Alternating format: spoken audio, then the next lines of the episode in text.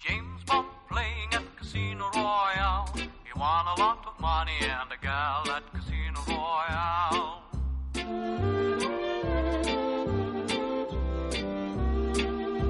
Oh, he's not really such a wonderful spy, but winning lots of money and a gal, he's a fabulous guy.